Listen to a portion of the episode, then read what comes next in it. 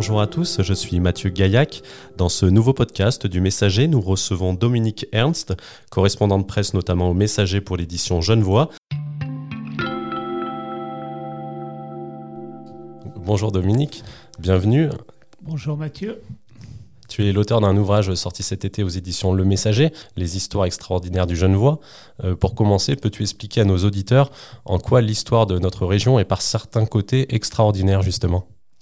Alors ce, fait extraordinaire tient essentiellement à l'histoire de ce territoire et au fait qu'on avait d'un côté le duché de Savoie et d'un autre côté la République de Genève et que en gros ces deux entités ont été en guerre pendant plusieurs siècles avec souvent des alliances avec l'Espagne, avec euh, la France et d'autres pays qui ont fait qu'il s'est passé énormément de choses. C'est vraiment le facteur principal de cette situation. On voit aussi que c'est une histoire euh, bah, qui euh, traverse largement les siècles, qu'il y a des événements très anciens, d'autres plus récents. Peux-tu nous donner justement deux ou trois exemples d'épisodes, de faits historiques que l'on retrouve dans le premier tome de ton ouvrage et qui prouvent, comme tu le dis, des fois que la réalité peut finalement euh, parfois dépasser la fiction? Ben, On a par exemple une histoire qui se passe en 1600, en décembre 1600. Donc à côté de Genève, le duc de Savoie, qui veut absolument s'emparer de la cité de Calvin, fait construire le fort Sainte-Catherine à Viry alors ce fort, il l'a mis là parce qu'en fait, on le voit depuis Genève, donc ça terrorise les habitants. Et, les Genevois sont vraiment effrayés et ils ont un accord en fait avec le, royaume de France et ils pressent Henri IV de venir attaquer les Savoyards et détruire ce fort qui les menace. Euh, Henri IV hésite, mais finalement il va, il va venir. Il mène le siège du fort, enfin son, le maréchal Biron qui est son, son chef de, des armées. Et Henri IV lui-même va venir en décembre 1600 inspecter le, siège, voir comment ça se passe. Et ce qu'il ne sait pas, c'est que, en fait, Biron est un traître à la solde des Savoyards. Et que Biron est allé voir le commandant du fort en lui expliquant qu'il allait venir inspecter euh, les points d'attaque avec Henri IV et qu'il n'avait qu'à mettre quelques arquebusiers dans les fossés bien placés il lui explique même qu'Henri IV aura une tunique rouge qui sera facilement identifiable et qu'à la distance où ils seront, ils ne pourront pas le, manquer. Sauf qu'en fait, le, commandant du fort était un soldat d'honneur et, il lui répond que son honneur de soldat ne lui permet pas de se comporter ainsi. Et, il fait ainsi échouer la tentative d'assassinat sur Henri IV. Mais à la place de ce monsieur, il y aurait eu quelqu'un qui était moins scrupuleux. Et ben Henri IV aurait été assassiné en 1600 à Viry. Et Viry serait rentré dans les livres d'histoire. Tu peux aussi bah, nous parler peut-être d'un autre épisode euh, qui implique notamment l'abbé Pierre et un, frère du général de Gaulle. Voilà, alors on a aussi, là, on est donc en pleine Seconde Guerre mondiale. Bah, la Suisse est un endroit très convoité, puisque dans, dans une Europe à feu et à sang, euh, c'est un îlot de paix et de neutralité. Et notamment, énormément de réfugiés juifs essayent de gagner la Suisse pour échapper aux camps de concentration et à la mort mais il y a également beaucoup de trafic sur ces frontières, d'espionnage, de, diverses choses. Et en 1943, à Collonges-sous-Salève, donc au, pied de cette célèbre montagne, on a l'abbé Pierre, grand résistant, qui arrive avec le frère du général de Gaulle, Jacques de Gaulle, qui en plus est paralytique depuis une année. Ils sont partis de Perpignan pour arriver jusque-là. Ça a été très compliqué parce que le monsieur, il est sur une civière, donc pour être discret, c'est pas facile. Et à Collonges, il va voir l'abbé Jolivet, qui est donc euh, le, curé du village et qui est très impliqué dans, différentes filières et qui est aussi euh, en fait euh, membre des, services secrets, enfin qui est contact des services secrets américains à Genève.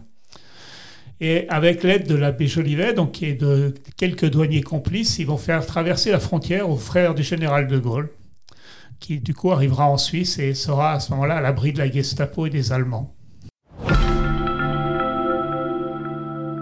Alors pour bien comprendre euh, cet ouvrage, finalement, c'est pas un livre d'histoire classique. Euh, il y a 25 euh, récits qui s'enchaînent de manière chronologique. la mise en page, les, illustrations, l'écriture, la diversité des thèmes abordés invitent finalement à picorer le, livre au gré de ses disponibilités. Explique-nous un petit peu comment il a été construit ce livre. Alors déjà, effectivement, il y a l'idée de la chronologie, c'est-à-dire qu'on part de très loin, on part en général de la préhistoire, en l'occurrence, c'est l'arrivée des premiers hommes dans cette région qui s'installent au pied du Salève. et qui vont rester 500 ans, ce qui à notre échelle n'est pas inintéressant quand même.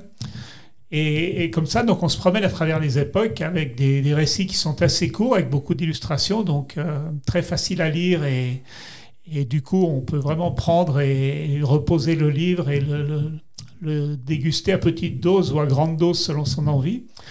Et on arrive quasiment jusqu'à donc on suit les siècles et à travers différents sujets qui peuvent être à la fois l'histoire classique, le fait divers, les légendes, les, sagas industrielles, les sagas familiales, les, gens de ce territoire qui, ont eu des destins extraordinaires. Donc c'est très varié dans les thématiques aussi. Et par exemple, euh, bah, on arrive jusqu'à aujourd'hui. Et le, texte qui conclut ce premier volume parle des fronts frontaliers, donc qui sont une manne très très importante. Euh, si la couronne française de Genève est aussi riche et développée, c'est c'est grâce à ces fonds frontaliers, au fait qu'à travers les impôts, Genève reverse euh, près de 300 millions d'euros chaque année, donc qui servent à, équiper le territoire et qui en gros correspondent à un tiers du budget de toutes les communes du secteur, donc c'est énorme.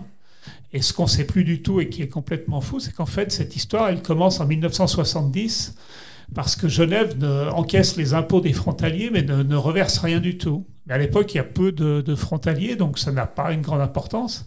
Par contre, à partir des années 70, le nombre de frontaliers va augmenter de façon extraordinaire. Et du coup, les maires des, communes de ce secteur, ils sont bien embêtés parce qu'ils ont une population qui augmente, une population qui a un assez haut niveau, donc qui est assez exigeante en termes d'infrastructures. Et eux, avec leur petit budget, ils sont bien incapables de mettre en place des crèches, des salles de sport, des choses comme ça. Et ils pressent leurs politiques, les députés, les sénateurs, le conseil départemental, de, prendre langue avec Genève pour essayer de négocier une rétrocession. Mais euh, rien ne bouge. Donc en fait, ces petits maires, un petit peu à l'impulsion de, M. Vindray, qui est le maire de Collonges-sous-Salève, ils décident de créer une association des communes riveraines de la frontière. Et c'est eux-mêmes qui vont aller discuter avec les Genevois Étonnamment, les jeunes voix, ils sont plutôt pour cette discussion parce qu'ils sont conscients qu'il y a un déséquilibre et qu'il faut absolument remédier à cette situation, que ce n'est pas possible de continuer comme ça. Et ces petits maires vont en fait négocier un accord avec Genève. Et après, ils vont aller présenter ça au ministère du budget à Paris. Alors là, il y a une scène très drôle avec le, parce que dans la réunion, il y a le président du Conseil général de Haute-Savoie qui est là quand il apprend ça, au lieu de les féliciter parce qu'enfin la situation bouge, le premier truc qu'il leur dit, mais, mais, enfin, de, vous mêlez de quoi? Vous euh, vous n'avez aucune légitimité pour aller discuter avec Genève. Enfin, toujours est-il que les ministres présents, euh, eux, trouvent que c'est plutôt une bonne idée. Et finalement, donc, euh, en 1973, l'accord est signé. Alors, la première année, c'est 5 millions de francs suisses qui sont reversés à la France. Mais au fil des années, ça va, ça va être des montants colossaux et ça a complètement changé le, la structure de ce territoire. Et c'était important de rappeler qu'au départ, il y, a, quelques personnes qui se sont vraiment retroussées les manches et, on, est dans l'histoire, mais dans une dimension assez, assez originale. Voilà un nouvel exemple euh, bah, d'une histoire euh, très intéressante euh, que l'on retrouve dans l'ouvrage. merci Dominique d'avoir été avec nous. on rappelle que le premier tome de la collection Les histoires extraordinaires du Genevois est disponible dans la rubrique boutique de notre site internet lemessager.fr au prix de 9,90 euros. Voilà, et si vous voulez vraiment découvrir votre territoire sous un jour nouveau, la lecture en vaut la peine. Et pour tous les nouveaux habitants du territoire, c'est une très bonne façon de, bah, de, découvrir que ce territoire qui peut avoir parfois un aspect un peu métro, boulot, dodo, enfin métro pas tout à fait, mais en réalité, il est riche d'une histoire absolument exceptionnelle. Merci Dominique. Merci Mathieu. Vous venez d'écouter un podcast du Messager. À bientôt pour de nouveaux épisodes. D'ici là, retrouvez quotidiennement toute l'actualité locale sur notre site lemessager.fr.